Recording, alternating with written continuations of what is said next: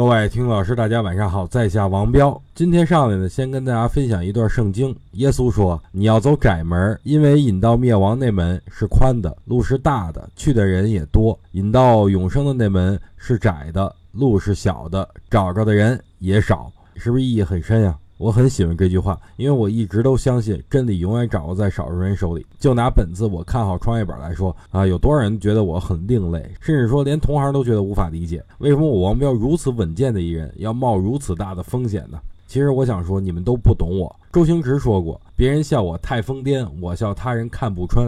我的这种判断其实是最安全的。首先呢，我选择的是一个位置较低的指数。其次呢，我选择的是一个大家都不看好的指数。我这个是按照耶稣的话走的是窄门，因为我知道只有这条路才能得到永生。大家都认为容易走的宽门，可能是通往地狱的道路。好了，说回行情吧，趋势没有变，行情依然没有结束。